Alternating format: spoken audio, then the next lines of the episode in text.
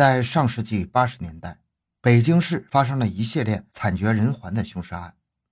经过长达三年的努力，北京市公安局的刑警们终于将这一变态恶魔缉拿归案。欢迎收听由小东播讲的《隐藏在北京的杀人狂魔》。回到现场，寻找真相。小东讲故事系列专辑由喜马拉雅独家播出。凌晨，北京市公安局刑侦处的许鑫突然睁开了眼睛。他看到窗外阴沉沉的，起雾了，很浓很浓的雾。他是北京特大凶杀案侦缉队的大队长。此时，漫天大雾正包围着北京的东南地区，在朝阳区高碑店乡，大雾更是厉害，世间一切仿佛都被这不散的大雾吞没了。这是一个大土场，拖拉机正缓慢地在迷雾里推着一个大土山，机手漫不经心。突然，他呆住了，跳起了拖拉机，神情紧张地向四周看了看，四下空无一人。在他眼前十来米远的地方，透过雾气可以看到躺着一个女人。她没有穿衣服，确切地说是光着身子。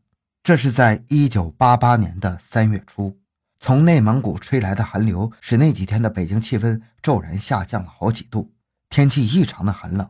一个不穿衣服的女人怎么会躺在这里呢？拖拉机手突然感到了某种恐惧。他立刻意识到这个女人已经死了，他小心而迟疑地走向女人。随着他的脚步，他的脸色变得灰白。他看到了一幅惨不忍睹的景象，他神经质地猛然转过身，拼命向大路那边跑去。北京刑侦处桌上的那个红色电话响了，许昕一把抓起电话。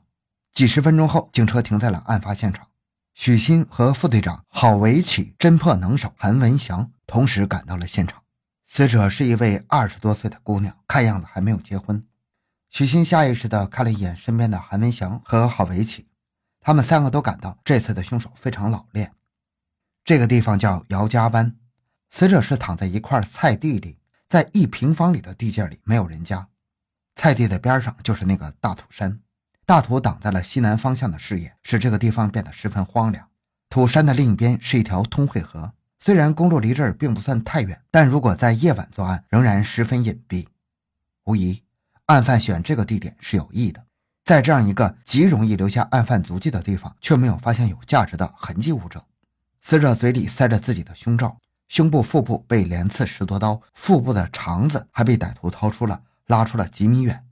更可怕的是，阴部被歹徒划走，双眼也被刀捅成了两个血窟窿。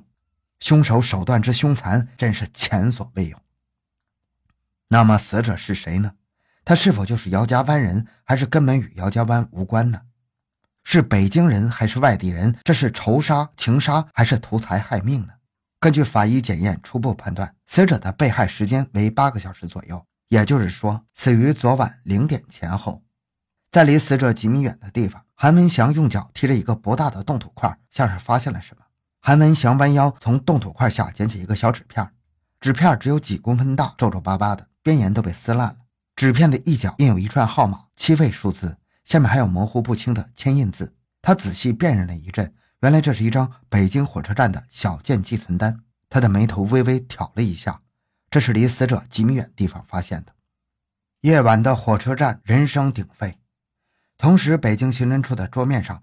摆满了近期走失者的名单以及他们相貌特征的相片或者说明。这些走失者的名单有些来自报社、电视台的寻人广告部，有些来自各分局。许昕和队友们紧张地翻阅着，但是遗憾的是，没有一个同死者相像。同时，根据小纸条上的信息开始了排查，在排查了一百六十七多家小件寄存点之后，终于找到了确切的寄存地点。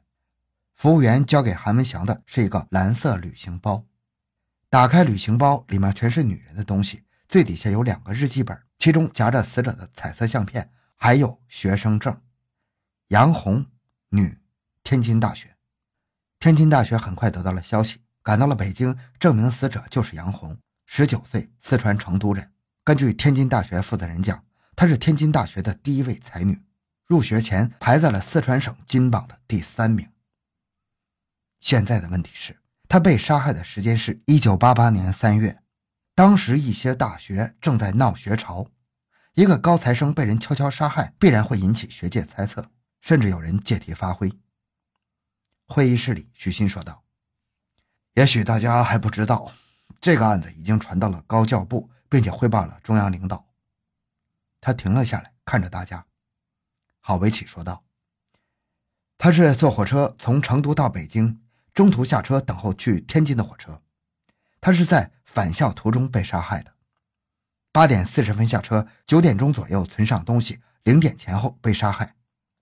地点离北京站二十里。”又是黑天，从这种情况看，杀害他的人应该是熟人。在黑夜里，一个年轻的姑娘不大可能跟着一个生人到郊区去。许昕点点头，嗯，包括半熟人，比如一般的同乡或在火车上才认识的人。在成都市公安局，杨红的父母悲痛欲绝。韩文祥并不着急问什么，等他们情绪稳定后才进行询问。可没想到，得到的信息却是。杨红当天上车，身边没有一个熟人，应该出现的线索没有了。杨红在北京没有熟人，下车也没有人接他，他人地两生，只要在北京站等几个小时，就可以坐上去天津的火车。可是他却非常奇怪的到了北京的郊区，并在那里被人杀害。许昕接到消息之后，认为之前对案情可能存在误判，杨红可能并不是熟人所杀。如果只查找熟人，则可能让真凶漏网。他经过思考，提出了一个新的侦查设想：第一，查阅杨红一年以来所有的信件；第二，查阅杨红死前整个四川地区打往北京的长途电话和所有电报，防止预谋杀人；第三，查清杨红车厢里所有旅客。经过郝维启和韩文祥查找，数千份电报和电话都没有可疑的。与此同时，许昕开始查找四川到北京火车沿线可能当时和杨红在同一个车厢里的人。这几乎是不可能完成的任务，因为当时的火车票没有实名制，这些人下车后都已经走散了，上哪去找呢？经过四川幺八二次列车七号车厢服务员的回忆，当时这节车厢四分之一是返校的学生。经过漫长时间的调查，北京各高校相继报上了十一人。之后，这十一个学生又努力回忆起周围人的职业、年龄、样貌，最后找到了六十八名杨红周围的旅客。经过调查，一个姓王的旅客引起了许昕的注意。他也是在成都上车，在北京下车的。两人一路上有说有笑，还曾经共同吃了一个苹果。许昕思索着，王某和杨红是怎样一种关系呢？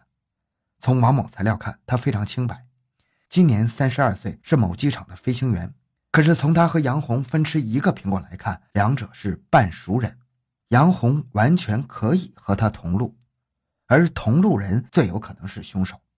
跟王某对谈时，他安然自若。我和那位女同学是坐在同一排，我不知道她叫什么。我们车上谈得来，这就是一种缘分。经过调查，王某和杨红一同出站后就坐地铁离开了，几个女学生可以作证，这样就排除了他的嫌疑。经过两个多月的排查，杨鑫团队一无所获，但是他仍然坚定信心，并且开了表扬会。会上，他强调可以认为杨红是被陌生人所杀的。在大会上调整思路之后，乞丐、盲流、上访人员成了许昕团队的重点关注对象。北京站鱼龙混杂，有乞丐、盲流和上访人员五百多人，并且分成了七个帮派，互相都有自己的势力范围。韩文祥和这些人非常熟悉，经过他的动员，七个帮派很快开始自查。这些人并不是有正义感，他们知道韩文祥是破大案的，一旦是他们自己内部有人干的，他们得赶紧把自己洗干净；如果是外人干的，就更要帮韩文祥破案了，以求警方能够将视线从他们身上移开。但是这次韩文祥出现在北京站，使这些人感到不寻常，因为他这次带来了一帮人。就在不久前，另一起案件的出现改变了整个案件的侦破节奏，让许昕团队面临着空前严峻的压力。一九八八年七月二十四日清晨，天刚蒙蒙亮，在朝阳区小庄路北的一条公路上，一个骑车的男人发现了一具仰面朝天的女尸。